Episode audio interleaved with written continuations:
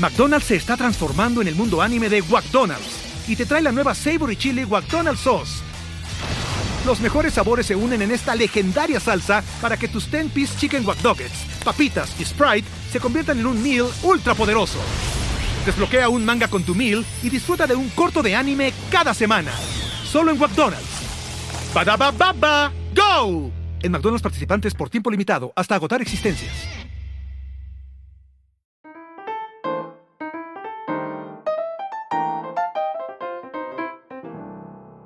Hello, gente amada, ¿cómo están? Miren, hoy me acompaña mi amigo JJ, se los presento, el mago JJ, ya vamos a hablar con él, pero primero yo tengo que hacer mi publicidad nuevamente de mis shows. Me quedan muy pocos shows en diciembre, solo dos. Estaré el 15 y el 29 de diciembre en Noches en Miami. Consiguen tickets en ledvarela.com. Y estaré en Phoenix este miércoles 6, que es eh, mañana, del, día siguiente a este show que estoy, a este episodio que estamos grabando. Y voy a estar en Orlando el 10 de diciembre. En el 2024 estaré en Santo Domingo, Guayaquil, Quito, Panamá, Montevideo, Buenos Aires, La Plata, Concepción, Santiago, Lima, Cali, Bogotá, Bucaramanga, Cúcuta, Medellín, Cartagena y Barranquilla. Todos los tickets los consiguen en ledvarela.com. Ahora, Dicho eso, déjame, bueno, no me gusta que se vea el, el reloj del, de la grabación, porque me parece que atormenta, como que tener un reloj como en, como en la radio, así. Eh, ¿Cómo estás, amigo? Muy bien, mira, un placer estar aquí contigo, en verdad, estoy súper contento. Jay, yo lo conocí porque él abrió un show en Atlanta. Show que le fue muy bien y después tú vivías allá en Atlanta. Sí, yo estuve viviendo allá seis meses. Estuve por ahí. Seis meses, porque tú antes estuviste en Colombia. Medellín. En Medellín, exacto, Medellín. Em, y bueno, y Jay este, fue una persona que se fue como involucrando en mi vida y abrió, no sé ya cuántos shows has abierto aquí en, en Miami. pero muchos, en distintos teatros, o sea, ya tenemos un tiempo trabajando juntos y me llama mucho la atención como del origen de Jay porque tú empezaste trabajando en el circo, ¿no? O sea, tú eres como mago, mago eh, que diste como medio el salto a comediante. Sí, no, tal, tal cual fue así, pues. Este, durante el, cuando empecé con la magia, en realidad hacía magia cómica, que tiene mucho, mucho relación con, con el estando a nivel de, de, estructura. Y en el circo fue como que me dieron, ¿sabes? Como la oportunidad de hacer todos los estilos de magia, mentalismo, grandes ilusiones, así como Copperfield y Bergen. Y ya después que salí de ahí, me, me busqué que, estaba, que, que, había en tendencia, o sea, que se estaba haciendo y era el stand-up y me metí a hacer stand-up. Pero ¿cómo llegaste a la magia? Este, bueno, más o menos cuando tenía como 12 años, eh, entró, yo vivía en, en Guarenas, en Venezuela, y bien saben que en Guarenas, en Guarenas las casas eh, tienen chimeneas y entró una lechuza por la chimenea, dejó una carta y fui para Hogwarts. este, me regalaron un kit de magia. Tengo la típica historia de, todos los magos. Mi mamá me regaló un kit de magia. Ya empecé con un kit de magia. Okay. Y ahí que, ya empecé a jugar con eso. Luego trabajé en una tienda de magia. Y de ahí me puse a hacer shows, ¿sabes? Como, como ya estaba tan vinculado. Claro, porque trabajar en la tienda de magia tienes que saber hacer todos los trucos. Claro, todo, todo, todo lo que vendes. mostrarlos, claro. Para, pues tú los, ¿Cómo se vende en la tienda de magia? O sea, ¿qué tipo de digamos qué porcentaje de los clientes en la tienda de magia son gente que está llegando como para comprarse una primera vaina o para su hijo y cuántos son magos. Yo siento, o sea, eh, hay como un, un 70% que no tienen idea nada de magia que cae en la tienda por casualidad. Como quien cae también en una tienda de esas a comprar un dildo, que es medio... ¿Qué hago yo aquí? estoy aquí. ¿Qué hago yo aquí? Déjame comprar. ya que estoy aquí, voy a este aprovechar. de 45 centímetros. Ya que estoy aquí. Es un souvenir. La misma vaina, la misma vaina. Y, lo, lo, y compartimos también el trabajo con, con los que venden dildo los magos, porque tenemos que venderle producto porque la gente no, no, necesita, o bueno, algunos sí, pero otros no. Mm, como que no necesitan saber un truco de magia. Y es, y es la parte como que donde te fogueas más con la, con, con la magia. Mira, ¿y no te pasó que alguien compró un truco que tú sabías que evidentemente estaba como que fuera de sus capacidades? O sea, de como... Siempre, es que esa era la clave de vender, ¿no? Okay. O sea, normalmente tú cuando vendes un truco, tú tienes, o sea, hay una parte de ti que tiene que hacerle sentir a la persona que lo puede hacer. Okay. Eh, y si bien hay algunos trucos que son automáticos, hay otros que requieren mucha habilidad, en realidad requieren mucha práctica, pero igual... ¿Cuáles son los que requieren más práctica? Tipo de- dentro del rango de trucos que, que se venden en una tienda de magia. Normalmente, normalmente los que no tienen alguna trampa o algún sistema que hace que el truco salga solo. Se llama gimmick, en, en la magia le, le llamamos gimmick, que es un artefacto que te ayuda a hacer el truco y no requiere tanta... tanta... Claro, como la vaina esa, la jaula de la paloma que del bicho de, Claro, está claro de que se, va, Prestige. eso, que se va para allá. Bueno, eso, eso, es, eso no requiere ningún tipo de, de- de destreza más que activar el aparato y que haga el truco. Pero hay otros que sí, coño, que si tienes que tú, ¿sabes? Poner el dedo aquí, mira para allá, di, di esta palabra para que la gente vea para el otro lado. Entonces ya ahí requiere un poco más de, de práctica el, el truco. Como más cosas pasando al mismo tiempo. Sí, como más, más herramientas, más elementos. ¿Qué edad tenías tú cuando salió esa película? ¿Recuerdas? No recuerdo, pero estaba, estaba chamo. Ya yo, ya yo hacía magia, yo hacía shows. ¿Y te gustó? O sea, para ¿esa fue una película importante para ti? Es o- que o ahí salieron dos, en ese momento salieron dos. Salió El Prestigio, Y el ilusionista. Y el ¿no? ilusionista, Que esa creo entonces- que no la he visto nunca. salieron las dos al mismo tiempo y fueron... Lo, lo cool es que ambas tienen referencias reales de la historia de la magia, Ok. eh, pero después se ponen como que muy fantasiosas, o sea, muy, muy imposible a nivel de, de, de- de magia de escenario o de, o Sí, de magia real. pues, película, Exacto. Exacto. Y, pero a mí me, me gustaron. Yo la verdad es que conecté mucho con esa película por esa parte de la historia, porque eran cosas que ya yo había leído y ver parte de lo que yo había leído en, en una película era como que, wow, o sea, lo, lo vi más realidad. ok, ok. De algunos trucos y algunos personajes. Pues, que- que- Sí, porque yo siento que, no sé, cuando creo que hay una película de, de Scorsese que se llama El Rey de la Comedia, que es de con Robert De Niro, que es un tipo que lo que, que quiere ser comediante, pero es un comediante mediocre, y él secuestra a un carajo que es como el host de uno de estos late nights, y le dice como que, mira, te voy a dar un tiro, o sea, lo secuestran y el requisito es como que e- este bicho se va a llegar para el estudio para él abrir con su rutina cinco minutos siendo un, totalmente, un total desconocido y si no, se, se bajan a este tipo, ¿no? Entonces él sale y hace su show Más o menos como... y le va bien y, y después lo meten preso y así, ya conté el final para el que quería ver la película. ya no voy a venir mierda. ya. No, pero eh, sí, eso, eso es una, una, una mala maña. Pero no, te quería preguntar algo con respecto a los. eh, a la magia. Ah, no, eso no es aquí ya. No es como una aspiradora, pero no es aquí. A veces hay una aspiradora que es en el pasillo, pero pensé que era una aspiradora en el departamento. No, eh, ¿qué te estaba hablando con la tienda de magia? Ajá, ahí eso está bueno porque es un, un poco como para el comediante lo que es estar trabajando en un club probando cinco minutos como mucho. Claro, siempre, siempre. recursos Y estás ahí, estás ahí metido todo el día y aparte de practicando, vendiendo. O sea, tienes que estar trabajando las dos cosas. Coño, Saber cómo venderle el truco a la gente y aparte practicas para que, para que se haga perfecto lo, lo que estás haciendo. pues. Qué buen trabajo. Nunca había pensado lo importante que es en para, para eso, para un ambiente de, de un mago poder trabajar. Siento que la comedia es algo así como el tipo que, o en cualquier mundo del entretenimiento, como la gente que agarra estos trabajos como de acomodadores, en Ujú. teatros o, en- o de mesoneros en un bar de comedia, que es como una manera de, mira, estar viendo estar en contacto todo, con vaina. exacto, sin estar activamente participando, vamos a decir, estar metido en el mundo. Ajá, y ahorita cuéntame del circo, ¿cómo llegas tú al circo? Tuvimos que cortar porque tocaron la puerta de mi casa y era una mujer con un paquete que me dijo Yesenia. Yesenia. Y yo le dije, no, Yesenia no. Y- Y, me, y me volvió a decir, Yesenia, Yesenia. Y yo le dije, no, no, no, no soy Yesenia. Entonces, y le cerré la puerta, y, pero bueno, eh, inicialmente habíamos cortado por una aspiradora y después se cortó por eso. Así que fue, una, fue un momento bien extraño. En fin, estamos hablando del circo. ¿Cómo llegaste al circo? Eh, que me quedé con lo de Yesenia. Marico, este, ¿cómo llegué al circo? Nada, yo vivía en Punto Fijo, vivía en Punto Fijo con, con una pareja que tenía en ese momento. Eh, ella era maga también y era amigos los del circo. Ese circo fue para allá, para Punto Fijo. Nos ¿Cómo te haces amigo de los del circo? Ah, porque eran magos y en convenciones, hay, hay como convenciones como los odontólogos, como esto, pero de magos. Ok. Y ahí tú conoces, te involucras con todos. En Venezuela había casi- cada, cada cuatro años, creo, cada tres años, y te eh, veías con todos los magos. Entonces con el circo llegaban unos magos que de repente son panas tuyos, pues los conociste y epa, así. Y ok. es así, y los del circo lo conocíamos así en el... En...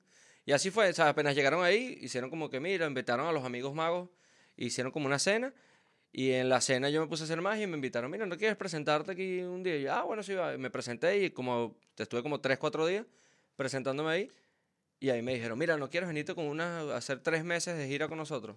Una pregunta. ¿cuántas veces se presenta el circo a la semana y, y cua- qué, qué- qué nivel de audiencia manejan? ¿Cuántos, ¿Cuántas Mierda, personas? Dependiendo del, de, o sea, hay, hay fines de semana donde se hace más, pero normalmente la estructura es lunes, martes y miércoles, un show, Ok. jueves a veces dos, viernes dos, sábado dos, domingo tres. Wow. O sea, se trabaja duro en Burda, el circo. Es burdo. ¿Y cuánto dura cada show en el circo? Eh, dos horas. dos horas Dos trancadas. horas. Dos horas. Perfecto. Eso era un circo que cómo era la estructura del show. Esto, eh, primero, era un circo solo de magia. Habían, o sea, lo principal era la magia, del resto habían actos de relleno. Eh, no era un circo convencional como estos de arena, donde la gente se sienta alrededor. No, esto era un escenario que la carpa estaba a la mitad, porque hicieron un escenario grandísimo. El cuerpo de baile era del de Venevisión, o sea, una producción grande. Ok. Eh, tenía aire acondicionado y el. Y el show- Importante. Sí, no, eh, porque te lo juro, me tocó ir a otros lugares, a, otros, a otras carpas, a otros circos. Qué horrible el calor. O sea, Claro. horrible el matador que, que era insoportable. Por ejemplo, una vez estuvimos en, en Maracaibo, en el sur, en Venezuela, y horrible. O sea, el calor era insoportable. O sea, no podías, te sofocabas trabajando. La estructura era, bueno, eh, empezaba, salía el mago principal, el dueño del circo, hacía una rutina como de unos 40 minutos, venían unos actos intermedios, que era magia cómica, que era la mía, eh, un acto de hula y uno de telas. Y ya después venía el otro bloque, que era el hijo del dueño del circo, y hacía 45 minutos más. Ok. Y ya cerraba el... Y nunca llegaste a trabajar en circo de estos de animales, ni nada de eso. Ahí tenían animales, ahí tenían un pato y palomas. Ah, bueno, pero exacto. Yo digo que tipo la gente que es. Tigres y vainas así. o un No, elefante. No, no. no. Con- sí estuve, de, pero por amigo, pues eh, soy amigo del, del, del circo Jonathan, de Jonathan, y él tiene, eh, tiene, no sé si todavía los tiene, tigres. Y sí estuve como que interactué con, con los tigres y... Yo fui con mi mamá al circo de Moscú y lo recuerdo como una experiencia totalmente, no voy a decir traumatizante, pero me dio mucha tristeza. O sea, los ositos, Sí. porque era- ellos eran más que todo osos, como unas especies de unos osos como, como un oso pardo, era un oso más pequeño. Y estaban esos osos así como flaquitos en las bicicleticas y la vaina. Y era como, todo era como que te daba como, no era una sensación cool. Por eso No, me es que- encanta lo del circo que es pura magia. Sí, no, es que y no Y te voy a mentir. y- No te voy a mentir. O sea, sí los animales sufren. O sea, a pesar de que tú le puedes dar el mejor trato y lo que sea, el animal ah, la- eventualmente la pasa mal. Claro, Porque pero es está que ningún animal tiene que estar Sí. trabajando en un circo. Por más que tú digas, no, que le damos la, la- la mejor atención, siempre algo... Me imagino que hay animales súper brutos que quizás no les, no les, Matan no les animales. genera tanto. Tipo, no, tipo una culebra. No sé cuál es el nivel de inteligencia de una culebra. Animal es súper bruto, me mataste. No, porque coño, un delfín sufre, un mono sufre, un siento que un león, cualquiera de esos, esos animales son inteligentes. Pero una un hormiga, una hormiga X, una pulga, este, un, eh, eso, un, coño, un perro sufre, gato también. Pero siento que el perro de repente es parte del acto y es el dueño el que hace el show, creo que el perro es de los que puede más disfrutar la vaina. Lo ve como un juego. O sea, la- en, en ese caso, perros, yo siento que lo ven como un juego. O sea, como que están jugando con él y tal. Pero igual el entrenamiento siempre es jodido. O sea, siempre Claro. es con, con carácter, con golpes o algo. Y, y es la parte que a mí no me gusta. O sea, yo incluso, yo antes tenía un conejo en el show y aparecía un conejo en los cumpleaños, en los shows que yo hago, como el que le dice a Luna, yo aparecí un conejo.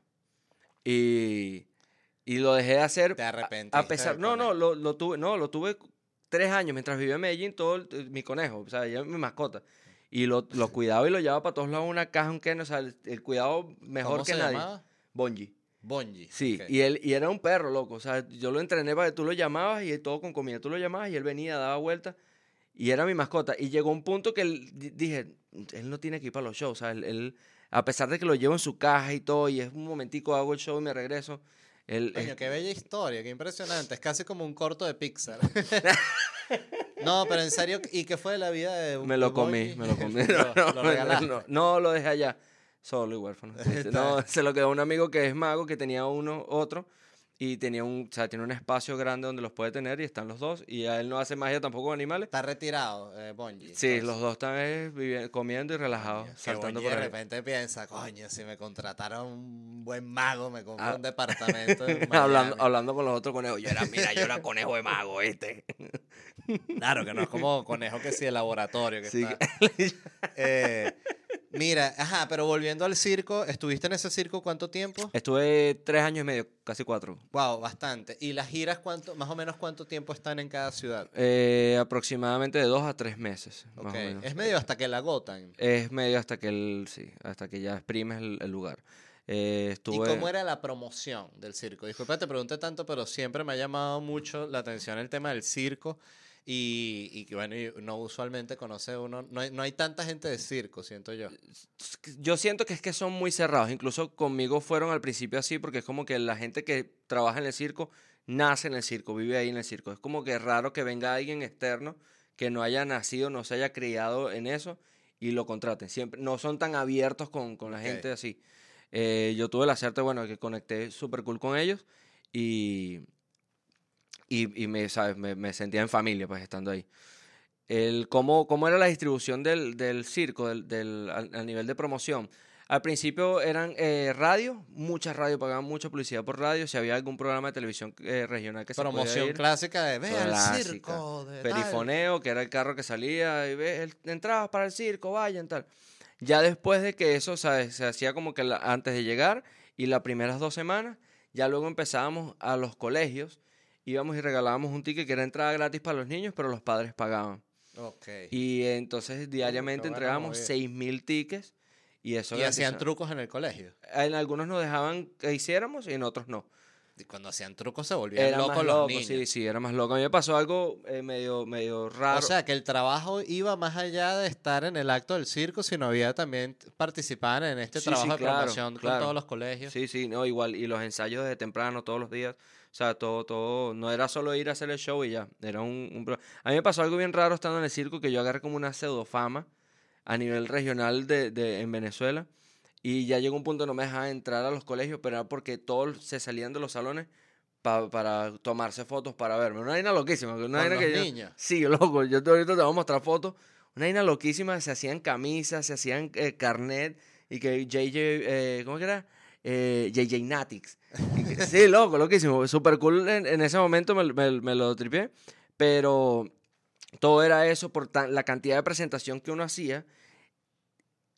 La promoción era, jalabas a todos, o sea, hacías que todo el mundo quisiera ir. Era tanto la promoción que le meten en el circo que tú dices, "Ah, vamos a ir al circo a ver qué es lo que es. Es que, qué bolas que lo dices porque es tal cual así, lo recuerdo siendo un niño que el- siempre iba al el circo este del- de los hermanos Gasca y la promoción era agresiva, o sea, era, lo veías en todos lados y si eras niño, recuerdo hasta cuando yo era niño, eh, que estaba este programa El Club de los Tigritos, eh, clásico eh, eh, programa infantil y, y- y la, y la hacían toda una temporada de la, Sí. del show en el circo y habían burda de vainas del circo y tal. Entonces era como que mierda.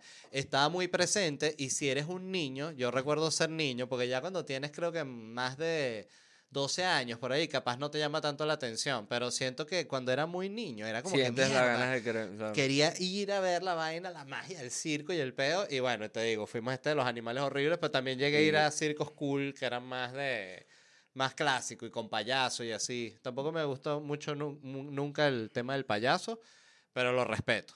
¿Has ido a algún circo Soleil? ¿Has, visto un show del Soleil? No, he visto eh, shows de ellos, pero en YouTube. En vivo, en vivo te, te o sea, no, es, es otro tipo de, de show, es una vaina, es como que llevaron el circo a su máxima expresión. O sea, yo he visto varios shows de ellos y loco, no, He visto, es que no sé, o sea, tengo que ir y, y en lo que tenga la oportunidad voy a ir, pero es algo que no me llama demasiado la, la atención. "Verga, loco, la vas a pasar muy bien. Porque es que, porque, ¿qué me pasó a mí? Yo cuando fui, bueno, Siento que es como algo también como de que de repente para ir en hongos o una vaina así. sí, bueno, el de los Beatles sí. Pero Están medio diseñados para eso, sí, siento no, también. porque pues. es que es no muy hubo uno de. Messi, un Cirque du Soleil de Messi. Bueno, va para Venezuela ahorita. McDonald's se está transformando en el mundo anime de McDonald's y te trae la nueva Savory Chili McDonald's Sauce. Los mejores sabores se unen en esta legendaria salsa para que tus 10-piece chicken wack Nuggets, papitas y Sprite se conviertan en un meal ultra poderoso. Desbloquea un manga con tu meal y disfruta de un corto de anime cada semana. Solo en McDonald's. ba baba go! En McDonald's participantes por tiempo limitado hasta agotar existencias. Wow, eso me parece una locura que exista. O sea, yo sigo, yo sigo pensando que es como una, una vaina, como una teoría conspirativa. Y que, ah, ¿sabes lo del Cirque du Soleil de Messi? Sí, o sea, la vaina existe. sí, ¿Y bueno. qué es? Como goles y... No sé, sé que la promoción son unos bichos como domi- dominando balón y es la promoción que le están dando ahorita eh, allá. Qué Interesante. Bueno, nada. Tickets para el Cirque du Soleil de Messi en ledvarela.com. Eh, muy bien. Ajá, entonces estuviste en el circo. Ahí es un circo de nuevo de puro magia. El video que yo vi ese tuyo que tú montaste en Instagram, que estás jovencito haciendo el truco, eso es en el circo. Sí. Ok, que eran ya trucos de... Que era, de- que pi- creo que ahí picaba una mujer a la mitad, creo que. creo que- Que ahí también hay un tema involucrado a la magia que es relacionado al presupuesto, ¿no? Que es cuánto cuesta, por ejemplo, eh, un truco así tipo de gran escala de estos de una caja, que metes una vaina y la picas o se, se descompone y tal. ¿Cuánto cuesta comprar un truco así? El- el O peor- primero, disculpa, explícame primero cómo es el tema de que los magos compran trucos. Ok, el- la magia es cara, para empezar. Es- todos los trucos son carísimos. Eh, te lo digo porque yo en Venezuela no tenía plata y adquirir un paquete de cartas para mí era una odisea, ¿sabes? Una vaina que me costaba mucho poder comprarlo porque era costoso. Un paquete de cartas son Un las cartas que ya están diseñadas No, no, no, especiales. normal, o sea, las que usamos los magos, pero no, no tienen nada especial, sino que son de un mejor material. Ok. que, que creo que es lo más barato que puedes comprar en magia, a mí me costaba una bola comprarlo. O sea, siempre fue un poco difícil para mí poder eh, tener todo este tipo de vaina. Eh, los magos, eh, co- como todo, como si vas a comprar un libro, como vas a comprar una taza, tú tienes que, tiene que haber alguien que los venda y está, existen estas tiendas comerciales y están las tiendas para magos. Y son estas tiendas que venden los, los trucos más profesionales o con más dificultad para, para que alguien lo- los tiene que adquirir, pues para, para que vayas ampliando tu repertorio y- o cambiar tus trucos. Eh, son pocas las tiendas que hay en el mundo en realidad. Y Ahí en la página sale cuánta gente ha es comprado ese como un truco. Amazon. No, no. Pero sale es como, es como un Amazon. Por ejemplo, yo me meto en una y te sale toda la lista de los trucos que están en tendencia, los nuevos, cuáles son los que están en, en descuento y todo, ¿sabes? Todo como un Amazon. Y agre- agregas el carrito y ya te llega. a tu Ajá, casa. pero háblame de números, así, ¿cuánto cuesta un truco de cartas y cuánto cuesta un truco de una Mira, vaina mucho puedes- más compleja? Pues el, el más ¿Y barato. cuánto pues, cuesta el, el más grande? Te, voy a, te voy a decir cuánto cuesta uno con cartas y cuánto cuesta aparecer un helicóptero. Ok. El truco del helicóptero. Mira, tú puedes conseguir trucos con cartas desde 10 dólares, ¿ok? Trucos sencillos, no un material tan profesional. Puedes encontrar kit de magia como el kit que yo, que yo, que yo tengo, que yo vendo. Ese es un kit que cuesta 30 dólares, pero son, ¿sabes? Son trucos que están hechos con materiales en China, o sea, son buenos, pero no es la mejor calidad. ok. También varía eso, dependiendo de Ay, la calidad. China. La Los chinos, bueno, pero ¿hasta cuándo con lo de la calidad? Pero si es verdad. hacemos iPhone. Y después, eh, mientras más pro sean los trucos, más caro es. Entonces, pues, pues, ponte tú, de 20 a 30 dólares puedes comprarte un truco eh, ahí regular. Y aparecer un helicóptero, comprarte el truco del helicóptero que te venden el helicóptero, te venden la caja donde lo vas a, a aparecer. El truco nada más cuesta 5 mil dólares. El truco nada más. ok. ¿Ok? Eh, ahí es el envío más. Como los todo manuales se podría... No, no, el truco, el truco. Te venden el helicóptero. O sea, no, Pero es un espejismo, como no, no, es un espejo. helicóptero, es un helicóptero, pero no es un helicóptero hecho del material de un helicóptero de verdad. O sea, es un helicóptero económico. 5 mil dólares, muy Sí, barato. Sí. Pero lo que te, o sea, en este O sea, caso. digo para la escala, pues. en este- 5.000 ah, no, pero obviamente no, no, no te imagines que es un helicóptero eh, Bell Ranger, una verga gigante. No, no, es un helicóptero como de dos puestos, ¿sabes? Que aparece, que igual se ve, wow. Pero eh, cuesta 5 mil más el envío. El envío debe ser como unos 5 mil más, como 10 mil dólares sale el, el helicóptero. Verse. En China. En China. En China. Ok. Eso es otra y, cosa. y que no sea China. chino, para el que quiera una vaina buena. Una vaina buena que no sea chino como el doble o el triple de la vaina. Ok. O sea, que un mago de estos que ya esté haciendo un show, eh, vamos a decir grande, que tiene, vamos a... ¿Cuánto dura más o menos un truco de eso? Ese Como cinco minutos. Ese es el peor. Pero pues el tiempo que Dos tú tienes minutos. que... N- Nada. Nada. Entonces, si quieres hacer un show de una hora, Imagínate que aparece un helicóptero te puede tomar dos a tres minutos. Claro. No, pero tienes que, ahí es donde es bueno Donde- y hablar y que... Es ahí donde haces ¿Ustedes el- saben cuánto costó este truco? Que no, pero me diga. Espero que lo disfruten. Bueno, bueno, aparece el mismo helicóptero El- tres veces durante el show y que... Y que, y si ya- le gusta el helicóptero, vamos a hacerlo de nuevo. y ya- Bueno, que es una buena joda. Ese, ese tipo de show ya más como conceptual de comedia. Yo siempre le digo, tengo, tengo ideas para chistes para JJ que son horribles, pero No. que, que le digo que él, que él explique cómo hacía los trucos y que esto para stand-up, ¿no? Y que cuente cómo, eh, o sea, que haga el truco en tarima sin el aparato. O sea, Sin que el decir, truco. y el aparato era así y aquí, y puede ser todo inventado. Sí, sí. Siento que sería entretenido, pero es un, es un chiste, Lo también creo, creo, creo que es difícil de sacar. Pero, ajá, entonces un mago y está, eh, que es el, el otro que, que te quería... En cambio, si haces magia de cerca es más barato, eh, pero igual, es más o menos el mismo tema. ¿sabes? Un truco puede durar cinco minutos, cuatro minutos, tres minutos. Entonces, quieres hacer un show de una hora, tienes que armarte, ¿sabes? Tienes que equiparte, igual el con- y también eh, el conocimiento, sea, comprar videos para aprender, comprar un libro, es también, ¿sabes? Otro tema. Y un tipo, por ejemplo, como David Copperfield o como un David Blaine, Ajá. eh, ¿ellos compran trucos o ellos los crean? ¿Qué hace? Por ejemplo, Copperfield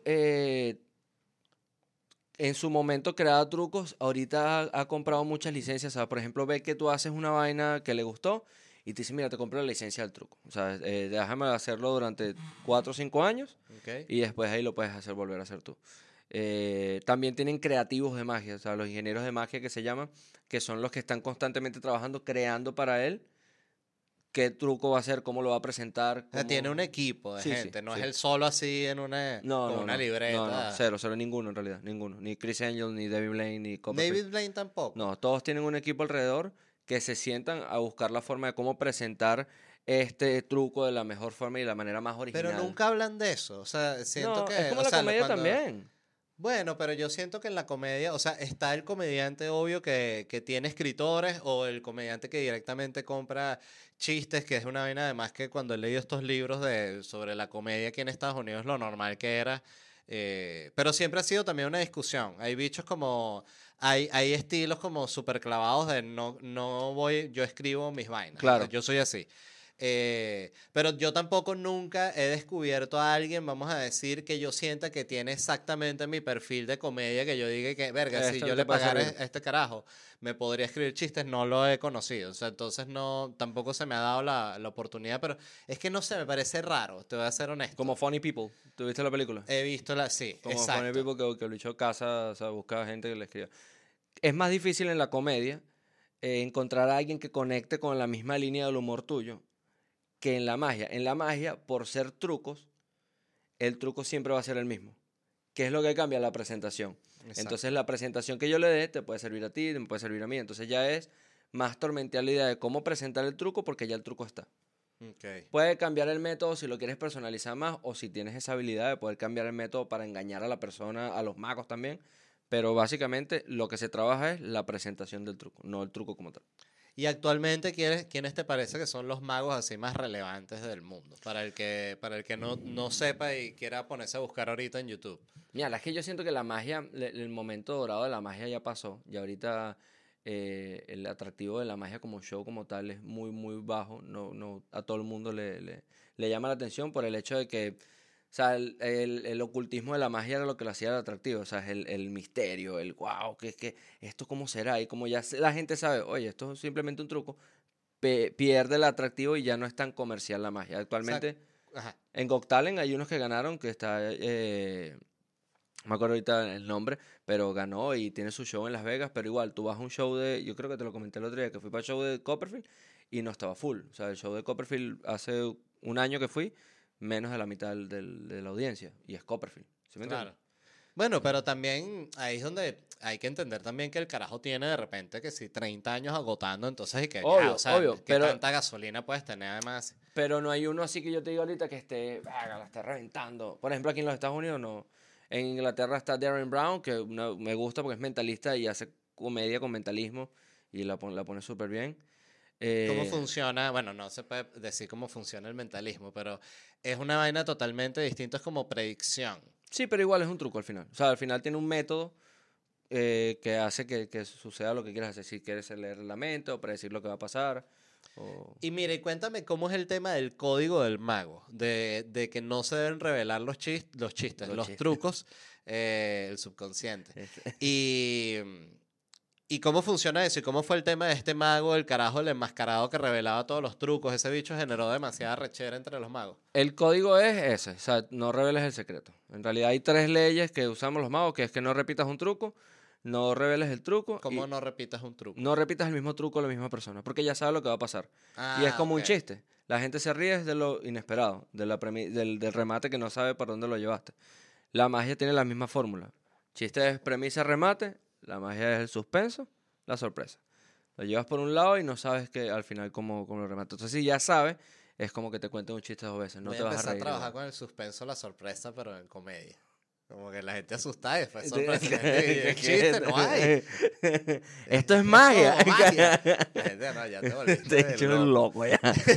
No, pero ajá, entonces el código es no repitas un chiste, no reveles el truco. No el- repitas el- un truco. El truco y... y no reveles y ensáyalo al menos seis veces antes de hacérselo a alguien. O sea, tú mismo tienes que practicarlo al menos seis veces, que te salga seis veces bien antes de ir y mostrárselo a alguien. O sea, se lo muestras que sea a tu perro primero o al espejo. Pero, y de ahí vas y se lo muestras. Porque corres el riesgo de que falle o no tengas el- la técnica o el, no tengas dominado el, el aparato que estés usando y joda el truco y la gente que, ah, pero tiene un dedo de plástico. Y tú, "Ah". Y es, pero, al, al- pero es un código, no es como, me imagino que de- entre ya cuando se compran estos trucos de, de que son de, no sé, que cuestan mucho, capaz si hay un contrato ya, ¿no? De- como lo que estás diciendo este, que consigue el Cero, truco de un chamo. cero, y- al menos que sean los trucos de alguien que haya registrado el truco. Copperfield, por ejemplo, los registra. Pero la magia es, es muy... Yo digo que la magia es la perra de las artes, así mismo te lo voy a decir, porque es tan fácil aprender a hacer magia como ahorita meterte en Amazon y comprar un truco, te llega y ya tú sabes hacer un truco. ¿Sí me entiendes? Yo no sé, o sea, tú eres mago y te parece que es más fácil, pero yo me puse que si hacer los trucos de, de la caja, la tuya que le regalaste a Luna, por cierto, gracias. Eh, Luna cada cierto tiempo se va y que ya vengo. Y llega con la caja de la magia, ¿no? Entonces, saca esto. Pero Eh, pero son, eh, me parece que eh, tienes que tener paciencia. O sea, yo me puse a hacerlos con ella y veíamos el video tuyo de YouTube, Ajá. ¿no? Que lo explicabas. Entonces, ah, lo sacábamos y siempre que lo sacábamos era coño, qué increíble, ¿no? Que hay una tan arrecha. Pero, pero yo tenía muy poca paciencia. O sea, que si el de las cuerdas, el de los tres hilos, que Ajá. había como que ya medio aprender cómo era, el- ya, ya dijiste, ya la perdiste. Así. Claro. Entonces es como que tienes que tener paciencia de verdad de obtener ese resultado. Por eso me parece un- me parece súper difícil. Ay, pero es que hay magos, hay magos que viven de la magia, hacen show y no tienen esa vaina de las cuerdas, de las técnicas, esta para acá. No, compran trucos automáticos. Igual sorprenden. Y tú te sientas a hablar con ellos de técnica, de historia o de tal, y no tienen ni idea de lo que estás haciendo. Y, la verdad es que no les interesa. Por eso te digo que es, es fácil, loco. Si tú te dedicas, ya, yo puedo convertir a alguien, yo tengo las herramientas para agarrar y comprarle ciertas cosas a alguien y en un mes puedo hacer un show de una hora brutal. Y ya. En el circo, cuando, cuando el dueño no estaba, a mí me pasaban para, para hacer la parte del hijo del dueño y el hijo del dueño lo pasaban para hacer la parte de él. Entonces nos rotábamos. Cuando no estaban alguno de ellos, ponían a uno de los bailarines. Porque lo que necesitaba era que, pa, presencia, el truco salía solo. Los aparatos hacían el truco solo. Ah. Entonces solo ta, ta, la cara, no la había vaina, pa. entendido bien. Entonces es eso, no requiere habilidad en algunas cosas, pero eso solo lo notamos nosotros los magos, que está haciendo que, ah, coño, esto sí es algo de técnica, ah, no, esto lo compró y lo está haciendo y ya, pues. Ah. Oye, pero sabroso es el puro truco ¿Viste? solo. Claro. Pues sale tata, Es- pi, pa, Y ya, y ya, y listo. Eso, eso es lo, lo que, lo que Está pasa. increíble. Y además que deben tener como que un... Bueno, no sé cuál, cuál, cuál es para ti el truco así que más te ha impactado. Entonces es que no, no, no, no- ahorita no, no podría decirte, porque cada día veo una vaina que me sorprende más y mucho ahorita hay con tecnología. Hay cosas automáticas que tú dices, Que si con apps. Con apps o con un bolígrafo que cuando lo fincas aquí, escribes, no sé, escribe tal, y te está saliendo lo que estás escribiendo en el teléfono, una y tú dices, mierda, ¿pero qué es esto? Ok. O sea, te- tecnología que, que, que te quedas loco. Claro, ese es el futuro. Es el futuro. El es- presente, y, y es como, y es la manera como de modernizar también la magia. Que ya no es que el bastón, el sombrero, no, sino que ya es con objetos cotidianos. El Claro. teléfono, la computadora, o sea, vainas que, que usamos ahorita y, y los están volviendo mágicas. Y este carajo, por ejemplo, que, es- que, es, eh, que es un influencer grandísimo, Zack algo, ¿sabes cuál es? Que es un mago, pero como de redes sociales. Zack, Zack King, creo que se llama, algo así. Que hace estos, estos, estos videos como de... Coño, es magia, pero es todo visual. O sea, que si mete una, toca una pelota y Ah, explota ya, una pintura. Claro, no, que esa es edición, que el tipo es un es edición. maestro en edición. Pero es como un mago, eh, editor. ¿No, te parece, no, no sí, te sí, parece no, que sí, entra obviamente, del- obviamente. O sea, visualmente es increíble lo que hace y sorprende, pues. Este, pero yo creo que la magia en realidad es un arte escénico. Entonces es para ser visto en vivo. Entonces tú eres mago si lo que haces sorprende a la gente en vivo. Ok. Si lo estás haciendo por un video y engañando a la gente a través de un video, tú no eres mago. Tú eres un engañador. Es, es un, eh, un- un- como un, un creador de efectos especiales. Exacto. eh, eres eso en realidad. Pero si tú no puedes hacer eso en vivo y no me vas a sorprender igual, es mentira. Tú no eres mago. Él no hace un show en vivo. Sería No, no, no, interesante. No, él es todo, todo con, con, con- Pero siento que estaría, estaría interesante que él se creara algo de show. Yo Bueno. recuerdo que. no, no, no, no, tú, tú, tú, cuéntame. No, no, una obra que vi en, en México que era como de estas obras de teatro, así que no recuerdo el nombre, que la promocionaban como eh, los celulares nos espían y toda esta vaina así la vendieron mucho como con ese tono de los iPhone y nos espían y el gobierno y la vigilancia. Y la obra realmente era como una obra romántica, pero involucraba en este tema de los celulares como por primera vez que yo lo vi una obra que si manden un correo, al final eran unas vainas súper sencillas, ¿no? Pero era de pinga. El trabajo, pues tú entendías que había un, un esquema de producción atrás que si manden la selfie, después los bichos con eso lo hacían al inicio y al final que si mostraban un montaje en el que salía la gente, como que se ve que había una gente detrás trabajando en la vaina para que saliera Para el que digital con la gente que estaba ahí. Eso me pareció muy interesante. Eh, no es magia, pero es el, de nuevo es la, el peo tecnológico que se va Bueno, actualizando. Pero eso, aunque tú no lo creas, así empezó, o sea, el circo era así. Antes los shows de circo aquí en los Estados Unidos, cuando viajaban en trenes, lo que llevaban a, la- a los pueblos y lo que era atractivo era que show de electricidad. Ven a ver el bombillo prende. La gente, ¿qué? ¿Un bombillo? ¿Qué es esa vaina? Y iban todo el mundo a verlo y era un coñazo de bombillo, se prendían a apagar. Para el momento era, ¿qué es Claro, esta vaina que está pasando? Y ahorita tú dices que, marico, o sea, ¿cómo me vas a hacer el show del bombillo que ya lo tengo en la casa? De nuevo, como si llevaras un dildo a la época de los nerdentales así, de silicón, y los bichos lo agarran y dicen, ¿qué es esto? Eh, coño, qué interesante todo el tema del, del circo, me parece fascinante. Y antes me decías de, mm, de cómo en la tienda de magia eh, aprendiste que habían distintas formas de, de ganarte Sí. la vida como mago. Ahí me di cuenta de que no solo puedes vivir de los shows, sino que tienes otras formas y de distintos tipos de shows. Pues la gente suele asociar como que el mago con el show de cumpleaños, los caritos, y no, marico, o sea, tú puedes hacer, o tengo personas, eh, por ejemplo, tengo uno- un alumno que está en, en, en Panamá, Anthony, el mago Austin, que él vive solo de hacer magia en restaurantes, es su fuerte en realidad. Y entonces hace magia mientras que la, la gente espera la comida, él pasa por las mesas y le va haciendo magia. ¿ok? Eh, yo en Medellín... ¿Y le paga el restaurante Sí, o te de paga el restaurante. Te, te paga el restaurante. Es un Y él acepta propinas de la gente. también acepta, sí. Ay. Pero eso es, eso es eh, yo lo hacía en Medellín, yo vivía también de eso y es una forma de ganar, de, o sea, de hacer dinero no solo haciendo cumpleaños infantiles, sino haciendo esto. Tengo otros amigos que se dedican solo a la magia corporativa, a hacerle magia a empresas. Eh, a través del, del, show yo puedo saber cómo están los ánimos en el sector de las empresas. Y eso le sirve a recursos humanos luego que esa información se la paso yo a ellos. Entonces ese es el tipo de, de- de show que se le El ofrece. mago espía. Como un mago Ma- espía. Mago espía corporativo. Sería el así. término exacto. Y, y te estoy hablando esto solo, de, show. Entonces, te- obviamente están los shows infantiles, que tú puedes vivir de los shows infantiles. Hay otras personas, hay otros magos que viven solo de hacer magia en la calle, con propina. Se paran en una plaza, hacen su show y agarran dinero. Luego te vas a la parte comercial. Puedes agarrar y vender los trucos. Puedes comprar trucos al mayor y los vendes, armas tu tienda. Yo armé una tienda en Medellín, se llamaba Magia por aquí, y la trabajaba junto con el mago Joaquín. Eh, después, cuando el la, mago Joaquín. Mago que siempre es el mago, el mago, el mago. Después de ahí, eh, entramos en pandemia, dije, mierda, ¿qué voy a hacer? Ya, voy a empezar a dar clases, voy a enseñar. Entonces empecé a dar clases por Zoom, enseñarle magia, hace- hacerle magia a la gente con objetos del hogar. Y adicional a eso, hacía shows también por, por Zoom.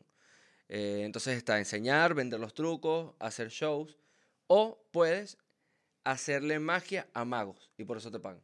Si eres bueno y creas tus propias técnicas, puedes ir por el mundo en, con las convenciones haciéndoles magia y vendiendo los, los libros o las cosas. Claro, en las convenciones están los carajos que venden que trucos ya. Para magos. Claro, porque a, a las convenciones va también la gente de las tiendas de magia que quiere A comprar comprar- trucos para vender en la Y a tienda. vender también. Qué interesante. Es un mundo Y loquísimo, es una es, vaina un mundo- loquísima. es que eso es lo que me, me encanta del mundo de los magos, que es una vaina como. Es surrealista, es muy loco ese interés, weón, de verdad. Me parece muy extraño. Para mí, me parece extrañísimo. Y, y por el mismo tema de que la magia del secreto de la vaina, esto es algo que la gente no sabe porque no, no, no la verdad, todos los años aquí en, los- en, la- en Las Vegas hay una convención de magia grandísima que viene todo el mundo, de todas partes del mundo y se reúne en Las Vegas. ¿sabes? es un buen lugar para grabar contenido, definitivamente. Yo quiero ir este año, voy para allá porque, o sea, no, no, este año pasado no tuve la oportunidad porque tuve un hijo, entonces estaba, pero este año voy sí o sí, porque quiero vivir eso, es estar así, aquí así hablando con Copperfield, o sea, ya creo que con eso paga todo el, el viaje. pues. ¿Y cuándo fue tú, tú viste a Copperfield en Las Vegas? Sí, eh, lo vi hace un año, fui para el show. Hace de- un año. ¿Esa fue tu primera vez en Las Vegas o ya no, habías ido? ya yo, yo había ido como ¿Has cinco- ido a ver distintos shows allá? Sí, con lo que te digo, lo del Soleil, me gusta ir constantemente a ver los shows, he visto varios shows de magia, ido- ¿Dónde está como la casa del Cirque du Soleil? O sea, ¿cuál es la sede o como el show principal de ellos? ¿Dónde está? No, s- verga, no sé, porque es que ellos tienen en, el- en, el- en Las Vegas, en el street, tienen como 6, 6, 7, 8 shows, una vez así. Ah, distinto. Claro, en cada hotel es un show distinto. Y... O ahí no es una corporación. Increíble, loco. Por eso te digo, es, es una vaina verlo así y verlo en vivo. El, el mejor show para mí es el O, el de, que es una O, que es el del agua. ¡Wow, loco! O sea, es una cosa que, que tú dices, que es esto? O sea, no es un circo, es un show. Es otro nivel, es otro, otro nivel la vaina. Coño, tengo que ir a ver eso. Y mira, y uh, cuéntame otra cosa, porque tú tienes ya también, este, tienes tiempo que haces también shows para niños en cumpleaños. De hecho, estuviste en el cumpleaños de Luna y me pareció fascinante, porque fue la definición de lo que de verdad es tener éxito con una audiencia y partirla a otro nivel. Porque además llegó y tenía como qui- 500 cumpleaños más Sí, ese día. Llegó y que, bueno, a ver, faltan 15 minutos de recabos y todos los niños se sentaron. Además había como una, un grupito, eh, eran como, no sé, como unos Eh, 20 como- niños, sí, algo así. menos, sí. Eh, y bueno, yo obvio lo- los padres, que no hay momento más. Yo tenía demasiado tiempo sin vivir un cumpleaños así de niño, que es, eh, eh, tiene una vibra tan única, porque están los niños, obvio, tripeando, y, y los padres están como que. ¿sabes? qué En más? esta vibra que ninguno de nosotros tiene ningún tipo de química. Y estamos y aquí. solo nos saludamos un segundo y después cada quien va con su grupito a comer lo que haya. Y, y llegaste tú y hiciste un show que no sé cuánto duró, como 20 minutos. Algo como así. media hora, 20 minutos. Media hora. Eh, y los niños se quedaron locos porque de hecho eh, tienes una parte, ¿no? Donde, donde él levitaba una mesa. Entonces el, el, el, el primito de Luna estaba como, él estaba en esta actitud, yo diría como retadora, como el niño que está ahí Sí. que, estos son trucos, son, son de trucos, no es real". Claro, estaba en claro. ese peo, ¿no? Entonces, eh, en lo que ya arrancaste, ya él se quedó como impactado, pero cuando levantaste, levitaste la mesa, él se volvió loco al punto de que él llamó luego, estaba esperando, que o sea, había como 15 llamadas perdidas del niño eh, al teléfono de Para dejar el review. para, Para- él llamó y le contestó Luna, entonces él dije, Luna, dime por favor, ¿cómo hizo JJ para que la mesa volara? Entonces Luna dije, no sé, así, lo, lo pataneó como son las niñas con los niños, ¿sabes? No sé. Y, y, y él dijo que, ¿sabes cómo creo que lo hizo? Creo que tenía un asistente invisible. Y yo le dije, no, este, que Claro, bolas la imaginación del claro. niño. Y el punto, el punto es que el show fue un éxito con los niños y con los padres, que también todos empezamos a ver el show como, ¿sabes? Estás con los niños Como que- vacilando, sí. pero de repente estás gozando una bola y es muy, eh, de nuevo, como yo trabajo eh, en una vaina similar, que es trabajar con público, coño, el engagement fue muy arrecho, de mucho nivel, o sea, eso me impresionó mucho, o sea, si tú tienes a la gente así metida en un show de comedia, la estás partiendo a otro nivel, porque la gente está. ¡oh! o sea, es como una celebración. tra- yo he trabajado el, el show de magia pa- pa- para los niños. En realidad yo no lo vendo como show de magia infantil, yo lo vendo como show de magia familiar. Porque ah, yo tengo haciendo magia, el primer show lo hice a los 14 años. Debo Ok. tener como unos 16 años haciendo magia. Qué arrecho. Y, y, y es- lo que hago ahorita es como la recopilación de todo lo que he hecho toda mi vida para que sea un show de que el que no lo quiera ver, lo termina viendo. O sea, que sea tan divertido, porque no solo, no, no solo hago magia, sino que busco también de meter comedia para que todos se ríen, incluyendo los niños, y que sea un show que salgas satisfecho de risa y de, y de sorpresa. O sea, que, que es que, wow, o sea, que, ¿cómo estás tú? Qué divertido fue esto. O sea, fue una Esa cosa que es la empezó, máxima. empezó siendo para ellos y terminó siendo para todos. O sea, y así es, ese es mi, mi objetivo en realidad cuando, cuando hago los shows infantiles. Mira, y empezaste, tú tienes ya mucho tiempo también haciendo stand-up, eh, pero ¿cuándo empezaste aquí en Miami y cómo fue tu contacto aquí? O sea, ¿qué, ¿cuál fue tu mentalidad al llegar aquí a Miami? Mira, eh, yo empecé haciendo stand-up, debo tener como unos ocho años más o menos. Eh, he, tenido un fracaso migratorio muy grande porque he ido como a tres países a vivir. Viví en, en Panamá, viví en, en Colombia y ya la tercera fue, fue acá en, en los Estados Unidos. Me pasó que, ¿sabes? En cada una fue adaptarme también a la comedia del lugar y, y en realidad lo que más trabajaba era la comedia. La magia solo hacía los eventos para niños, pero nunca he hecho un show en un teatro solo de magia. O sea, que yo vendo un show mío de magia para teatro, no. Porque me gusta la comedia. O sea, ahorita, ahorita soy más, me siento más comediante que mago, en realidad. Y, y nada, gracias a eso, o sea, me metí, eh, eh, siempre me he tratado de meter, estuve en Comedy Central Fest en, en Colombia, eh, estuve en el callback de ellos que me invitaron, o sea, siempre me, me he esforzado por, por encajar entre los, el país donde voy con la comedia de- del país. Aquí ha sido un poco más fácil y a la vez no, porque fácil porque hay muchos latinos y aquí como que todo el mundo está en la misma onda en el sentido de, de, de entenderse todos entre los latinos, o sea, los argentinos, los colombianos, tal, los cubanos, todos como que, bueno, somos latinos, todos hablamos español y no, nos mantenemos ahí. Pero Sí, como en sus guetos, pero sí, también pero, hay cruces. pero hay cru- te lo digo porque cuando vas a un país en Latinoamérica, el que llega se tiene que adaptar al, al peo. Aquí en Miami, en Florida, como que todos los latinos dijeron, no, esto va a ser latino. Y aquí todo el mundo habla más español que inglés y las cosas se hacen más como que en Latinoamérica que como aquí en los Estados Unidos. Sí, Y en todo sentido. En todos los sentidos, creo, creo yo. Y eso, y por esa parte es como que más Hasta fácil. el aeropuerto, te voy a decir, mira, una de las cosas que es de las, de las críticas más eh, First World Problems del- de la historia, marico, pero es que el aeropuerto de Miami es un desastre. Caos. Y tú vas a otros aeropuertos, el, el Kansas City, que es una vaina así. El aeropuerto era que si tenía ya hasta los baños estos multigéneros. O sea, la vaina está Ok. en el futuro, que, que además me dio risa porque era que baño, lo decía así, como baño eh, pa- eh, todo el mundo, ¿no? ¿no? No sé, no sé cuál era la palabra exacta, pero era que baño. Y un muñeco así que tiene falda, y un huevo, y y dos cachos Y dos así. cachos. Y dije, ok. Entonces entré a la vaina y había unas mujeres, marico, y la vibra era tan incómoda de todo el mundo, las mujeres, que- y uno como que, todo el mundo así, ¿sabes? como aterrado. Entonces tú dices, bueno, está bien, celebro el, el- el modernismo, pero, pero también cuando lo vives de verdad es una experiencia un poco es extraña. Pero a lo que iba era que el aeropuerto es súper moderno, eh, todo estaba diseñado ya incluso con sistemas para que pasara súper rápido, estas máquinas nuevas que no te tienes que quitar los zapatos, que todo no te tienes que quitar suéter, nada, vamos, tú, tú, tú, rápido, pim, pum. Eso, todo automático, Eh, todo lo Aquí así. en Miami. Aquí es todavía así. ah, nah. ¿Y Entonces, para dónde vas tú? Así, es todo. la- y bueno, y la gente que Mm. trabaja en la seguridad del Sí, aeropuerto también. es lo más bajo Actitud del latina. escalafón. Sí. Pero no, en todo, el, en todo Estados Unidos. O sea, ahí trabaja, o sea, si tú no trabajas, no sé qué es lo más bajo. O sea, pero es eso, yo siento. Porque gente de verdad que son como unos robots prácticamente, pero, pero unos robots malos. ¿sabes? Malo, las de, los, de los terribles, sí. versiones. Sin Terrible. actualización. Sin actualización. Eh, pero me parece interesante cómo, es- cómo funciona la, la movida de la comedia aquí en, en Miami, porque siento que funciona por guetos, ¿no?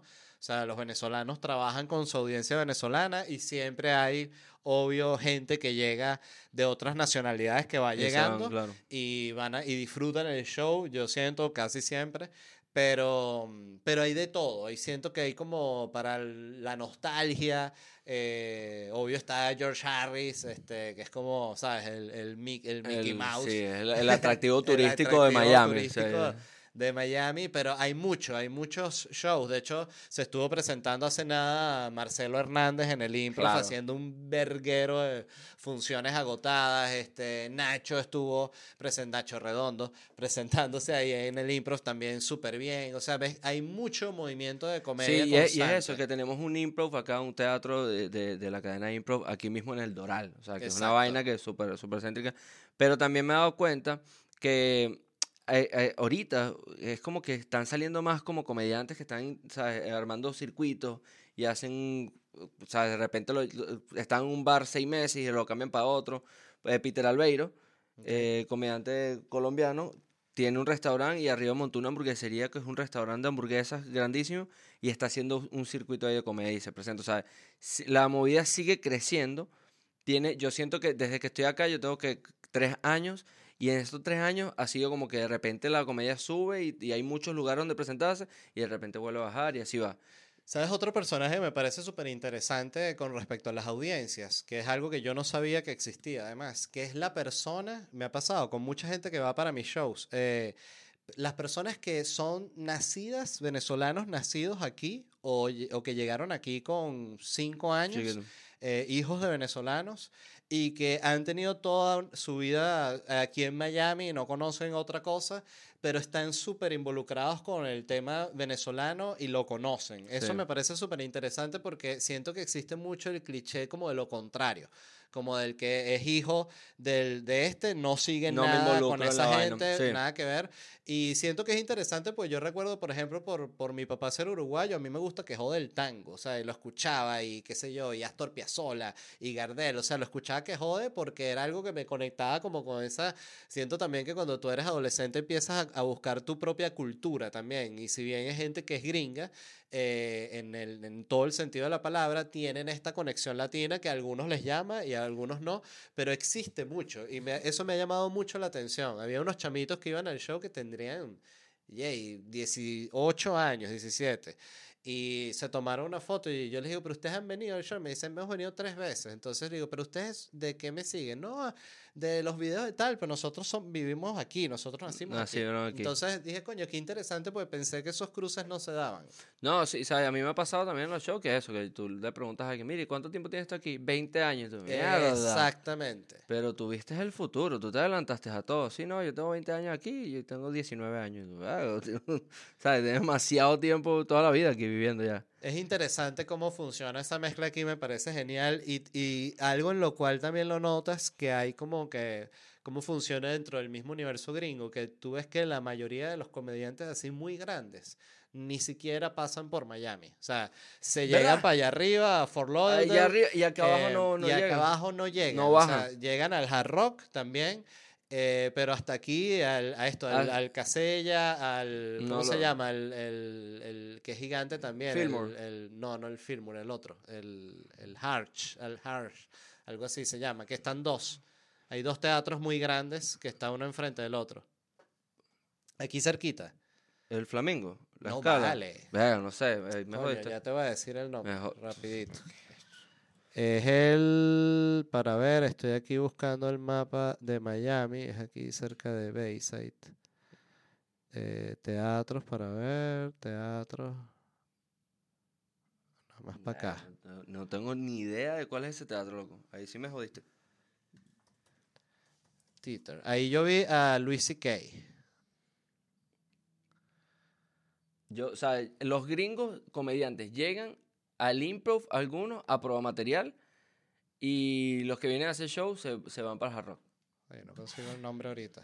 Eh, sí, los que manejan unas audiencias muy grandes se van para el hard rock y los otros se quedan aquí en el... No, aquí incluso Marlon Wayans viene de dónde están las rubias, viene a probar material cada rato para, para, para el improv. Ya yo lo he visto como Sí, dos veces. yo creo que también lo que pasa es que a veces la gente no tiene, el, no tiene bien la imagen de la cantidad de dinero que se puede hacer si tú agotas muchos de esos shows, porque esos son shows que funcionan muy... Por ejemplo, si tú rentas un teatro para, para la gente que no, que no esté conectada con este tema, el Teatro Ponte para eh, 400 personas te puede costar eh, 2.500 dólares, por decirte un número. Estoy lanzando un número, 3.000 dólares, 4.000 dólares.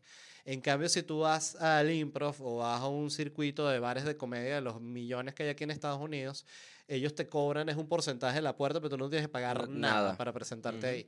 Entonces, la- la- la- el rendimiento que da el bar es arrechísimo. Eso lo explicaba el mismo Luis C.K. en una entrevista que decía que él se iba a Nashville y se lanzaba una residencia para pulir el show. Se quedaba que si dos semanas presentándose, que solo descansaba que si el lunes. Eh, que si lunes y martes. Estaba toda la semana que si dos días y como el circo. Y el, mar- y el sábado y el domingo tres cada noche. Entonces, eso le quedaba un billetal, un Y- billetal. y- le podía quedar 100 mil dólares en una semana.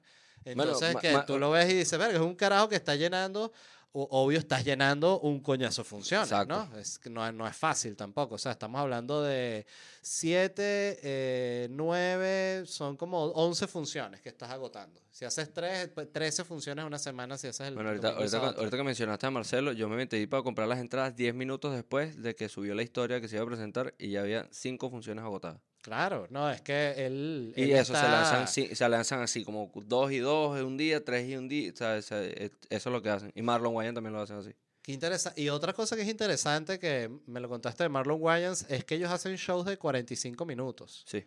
Que eso es una cosa que aquí también, dentro de la, lo que es la cultura de la, de la audiencia latina, un show de 45 minutos es que no hiciste nada. ¿Qué pasó? pasó? Faltó aquí más. Faltó, me Sí, faltó sí. una hora. Ay, ¿qué pasó? Eso me parece también muy interesante cómo funciona el, el tema gringo aquí, que es también como súper cuadrado. Pero que te- 45 minutos, abridor, Abridor. de 15 y 15, ¿no? Y ahí tienes un Entonces show. ya ahí tienes la hora y cuarto Sí. que, que te pide el, el venue, porque eso es otra, que aquí te piden, eh, este tipo de venue te pide una hora y media eh, que hagas tú. Así, bueno, yo le, lo, lo otro día lo hablaba, yo, yo empecé a hacer una hora y media de stand-up porque me lo pedían en los bares, yo siempre hacía una hora y cuarto. Claro. Y ahí fue que empecé a hacer una hora y media, pues no tenía abridor en, en muchos de los que donde me presentaba. Y, y ahí fue que pulí ese músculo y después empecé a subir la... e- Eso es tal cual como el deporte, siento yo. O sea, el cuánto tiempo puedes estar en tarima eh, con la gente conectada. Pero tú no, tú no sientes que el tanto estar en tarima te hace cada vez más bueno o más o a la hora de escribir chistes no te no sientes que te, como que te, el músculo de la comedia te lo te, te lo mantiene. Eso es horas de vuelo, que tú eres además piloto. Fuera de vaina, e- eres piloto de avión. eh, y que no, pues de tractor. Que- sí. Que, que también me parece rechísimo. Pero el, son horas de vuelo, ¿no? El que tiene más horas de vuelo, yo siento justamente, el otro día lo, lo, lo pensaba yo solo, que son horas de vuelo. O sea, por- y lo que pensaba el otro día era que justamente qué difícil es para el, el comediante que está empezando que necesita justamente fortalecer. Es como que el que quiere ser físico-culturista y le dicen, mira, pero tú puedes venir al gimnasio una hora a la semana. Y dice, coño, ¿y cómo hago? Claro. Es lo mismo. O sea, el comediante que está empezando y cualquier comediante, la verdad, no es solo el que está empezando, es cualquiera. Necesita tener un ritmo de presentación. Yo cuando estoy estos meses que me presento dos veces en un mes, yo siento como me oxido. Que baja. O sea, como, Sí. y los meses que me estoy presentando 15 veces, coño, siento que hay Claro. unos shows cuando he tenido esas giras largas, que ya los últimos shows de la gira, siento que estoy como en una magia. O sea, ya me sé muy bien los remates, ya todo está mejor trabajado, han salido nuevos momentos, o sea, necesitas todo.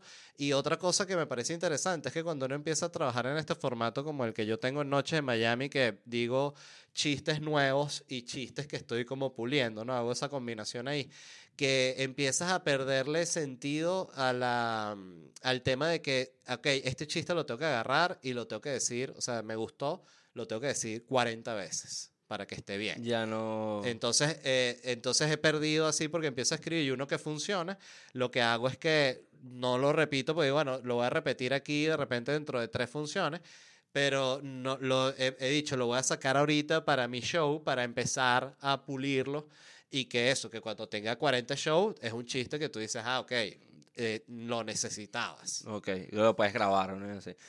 Tú sabes que, que a, mí me, a mí me pasa, o esta es, esta es la perspectiva que yo tengo de la comedia, es que la comedia es igual o es el mismo trabajo para el comediante, esté empezando o ya esté en el pic de su carrera. Al final es el mismo trabajo porque siempre se basa en escribir chistes nuevos. y en probar material.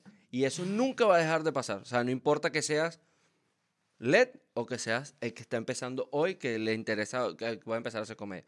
Sí, todos se tienen que estar presentando y cualquier comediante, incluso de los más grandes que tú los escuchas en una entrevista, todos hablan de que cuando terminan su gira, otra vez A con la libreta y para el bar, a- lo único que es distinto, pues no tienen que estar anotándose en una Sí. noche, o sea, lo que se quitan es la, el, vamos a decir, la malatripa de, de la perseguidera del lugar, Sí. simplemente eligen un lugar y dicen, aquí me voy a presentar dos semanas y después me voy para allá, me presento dos semanas, hay un lugar en... en en ay, ¿cómo se llama esa, esa zona? La zona que está en New York, eh, bueno, en fin. Island. Long Island. Eh, hay un bar ahí que creo que se llama el President's Club o el President's Bar, una vaina así. Governor's, Governor's Ball se llama. Y es un bar donde muchos de esos comediantes que tienen residencia, que viven en New York, arman su rutina ahí. O sea, se van y se están presentando ahí como en una residencia, weón, durante dos semanas. Y ahí sacan ya la, el- el- lo que necesitan para salir bien para su gira y hacer su hora y media que sí hacen en un, en un venue más grande. Eh, pero es siempre de nuevo el- el, mismo Es la misma chamba. Y igual, y también se, ¿sabes? A, a pesar de qué nivel estés, se fracasa igual, pues. ¿Sabes? Un chiste no puede funcionar. Y Sí, yo, siempre lo, lo cuento. Yo, yo vi a, a Seinfeld probando chistes en, Eh. en New York y vi cómo fracasaron chistes y que dijo, bueno, ese no sirve. Ese no y la gente videos, hacía sí. la, la clásica. Y tú dices, coño, y es Seinfeld. Y los que eran buenos, ya tú sentías para dónde él iba y, y, y que se sentía sabroso cuando pegaba un chiste nuevo. En fin, fue una gran experiencia. Y así he visto a varios comediantes en, en New York. He tenido esa suerte de verlos probando material y, y es bien inspirador también. Eso, porque eh, eso es lo que te iba a decir. Eso, porque Tú, después lo- cuando tú lo ves ves, el- tú ves a alguien grande así, como, verga, le va mal, y tú dices, coño, vea, no me tengo que dar tan duro cuando, cuando, cuando me va medio mal a mí, ¿sabes? No, no me tengo, porque él- le pasa, es parte, yo, es parte de la chamba, pues. Es parte de la chamba, tal cual. Eh, no hay un comediante que se haya subido y que puro las batea todas, eso no existe. O sea, porque además porque hay audiencias distintas. Tú puedes tener, a mí me pasa que estoy en una gira y tengo un chiste que ha funcionado seguido en 10 ciudades y de repente lo cuento en la 11 y no funciona ahí. Y yo lo conté igualito, igualito así, pero copia el carbón, ¿sabes? Este, y no, no, no lo ya, y no- agarraron o algún pelongo en mi delivery, que eso son cosas también que, que, se, que se aprende mucho, pero, pero bueno, en fin, este, eso creo que es todo. No, cuéntame ya rapidito lo de que estudiaste para piloto. Yo me siento como la Barbie. La Barbie piloto, la Barbie No, comediante, la Barbie mago. El, el carajo de Frank Abagnale Jr., el, el personaje de Catch Me If You Can, que James Bond es piloto, es médico. Estudiaste para, para, para piloto. Para avión. piloto, sí. Estudié en Venezuela, en el aeropuerto Caracas, una escuela que se llama Aeropotoco. Se llama, no sé si está todavía. Y nada, estuve desde los 17 años, empecé a volar. Y ahí tú vas, pagas tus horas de vuelo y es ese Hace- curso. haces un curso en tierra primero, que es como que toda la teoría, todo el pedo, haces simuladores. ¿Eso cuánto dura? Eh, dependiendo del- de, de cómo lo pagues. Y lo- o sea, yo lo hice nada más los sábados porque entre semana uf, trabajaba, hacía shows y vaina, Ok. para poder pagar el- la carrera, que también es, es costosita. Entonces, a mí me, yo tardé seis, seis o siete meses en sacar todo el curso en tierra. Supongo que si lo pagas, o sea, si lo haces- Simuladores y todo. simulador y todo. Supongo que si eh, será en menos, tres meses si, lo- si lo haces entre semanas. Oye, qué rápido. Y ahí después empiezas a volar. Y ahí después empiezas a hacer las horas de vuelo. Que ¿Cuántas ya- tienes que hacer? En Venezuela era cua- 40 horas para piloto privado y 100 120 o 220 para comercial. ¿Cuál es la diferencia entre piloto privado y comercial? El privado va a volar su avión. Entonces, en teoría, es que tú no vas a cobrar. Entonces, tú puedes tener tu licencia de piloto privado Y dependiendo del modelo del avión, te tienes que habilitar en ese avión, tienes que hacer un curso para ese avión. Pero tú puedes volar cualquier avión. O sea, solo tienes que hacer el curso, las horas de vuelo que requiere ese avión y lo puedes empezar a volar. Pero no puedes cobrar. Si tú quieres cobrar, tienes que sacar licencia comercial. Entonces ya son muchas más horas de vuelos que tienes que cumplir, que tienes que pagar. Y ahí es donde está lo caro. En ese momento, en Venezuela, yo pagaba, creo que era 100 dólares la hora de vuelo. Eh, te estoy hablando que yo tenía 17 años. 100 por 40 son 4000. Sí, hace mucho tiempo atrás. No sé, 12 años. No, Muchos trucos para. Muchos trucos había que hacer. había que hacer mucha magia. 220 me dijiste para hacer Creo, comercial. si no recuerdo, creo que eran 220 que, que se hacía. Sí, es arrecho, me parece interesante porque siento que siempre pensé que la carrera de piloto era como tardaba mucho más en sacarse, pero la puedes sacar como en un año. No, No, pero lo que sí tiene la carrera de piloto es que tú, o sea, lo que, lo que te vuelve a ti un buen piloto es la cantidad de horas de vuelos que tengas durante tu carrera, ¿verdad? Y normalmente, Las que llaman las 10.000 horas de vuelo, ¿no? exacto, pero tú las puedes tener en un modelo de un avión, porque esas son tus horas de vuelo volando un, un 737, ponte tú. Ok. Y tienes toda tu vida volando ese avión y eres capitán de ese avión. Si a ti te da por cambiarte de empresa y te pones a volar un Airbus, tú empiezas como copiloto y tienes cero horas de vuelo en ese avión. ¿Sí me entiendes? Sí, Entonces tienes que ir igual escalando otra vez y así, y así vas. eso no lo sabía, fíjate. Claro, tú tienes Y- que habilitarte en, en- en el avión distinto. pues. ¿Tú viste el documental este? Se llama Fall, Fall Down, creo. El de, el, de, el de los Boeing estos que se estrellaron porque les falló un sensor. El de atrás que se trancaba. la con- cosita esta ajá, que, es un palito que... que se congelaba, que se quedaba pegado así para Sí, adelante. que lo- sentía que se estaba yendo para abajo y les, y les tiraba la vaina para... O no, sentía que se estaba yendo para arriba y les tiraba el alerón para bajar sí. y, el- y los bichos no que, podían y... creo que eran los 737 que tenían el, el, el peo. Arrechísimo ese Sí. documental. Recomendación, ya la hice igual en el podcast, pero para los que no vieron ese episodio, vean Fall Down. Te voy a recomendar algo tú que viajas burda. Cuando vayas para Seattle, si en algún momento vas, Ahí ve- está la fábrica de ve Boeing. para el- ellos hacen un tour por dentro Ah, de la fábrica. no sabía. wow, loco, wow, es increíble, es increíble porque ves los aviones cómo los ensamblan, o sea, y ves un 737 que es un avión gigantesco, un 777 que es un avión gigantesco y ves un pedazo aquí del fuselaje en la mitad, allá la trompa y ves y entonces en el otro lado cómo los pegan a los tres. Y de repente estás así parado, bueno, ahora vamos a hacer la prueba de frenos de este avión. Y ves cómo sale un bicho de eso de ese avión, y frena así como si fuera un carro, en el medio de la pista y es increíble. O sea, es una cosa absurda. Coño, qué arrecho, interesante. Entonces también, para los que vayan a Seattle, eh, al, al tour de Boeing, ¿y qué más? ¿Qué otra recomendación? Ah, y el documental de cómo se caen los aviones de Boeing. Entonces, perfecto para que lo veas justo después de hacer el tour. Mira, Jay, un millón de gracias, por Gracias. venir al podcast. Eh, eh, ¿Cuáles son tus redes sociales? Arroba Mago JJ Arroba en todas las redes sociales. JJ. Gracias por Entonces, invitarme. este, Le- de no, verdad. se te quiere mucho. Pasé de, de ver el podcast a estar en ahí. No, Qué no, bello. yo amo hablar contigo, amigo. Y mm, qué iba a decir, y a la gente que está escuchando, recuerden suscribirse si les gustó el episodio, darle like eh, y todos los tickets en ledvarela.com Noches en Miami el 15 y el 29 de diciembre, eh, Phoenix este miércoles 6 de diciembre y Orlando el 10 de diciembre. Son los últimos shows que quedan en este año. Se les quiere, nos vemos pronto y bye. Bye.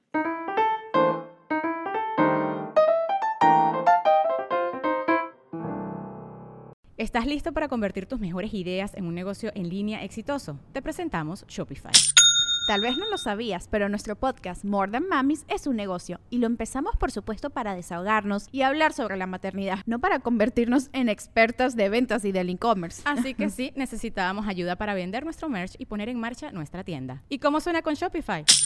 Llega otra venta. Shopify es la plataforma de comercio que está revolucionando millones de negocios en todo el mundo. Ya seas un emprendedor desde tu casa o desde donde sea, Shopify es la única herramienta que necesitas para iniciar, administrar y hacer crecer tu negocio sin dificultades. Con Shopify puedo gestionar pedidos, envíos y pagos desde cualquier lugar, brindándote toda la información y estadísticas de tus ventas al detalle. Regístrate para un periodo de prueba con tan solo un dólar al mes en shopify.com barra sonoro, todo en Ve a shopify.com barra sonoro para llevar tu negocio al siguiente nivel. Shopify.com barra sonoro.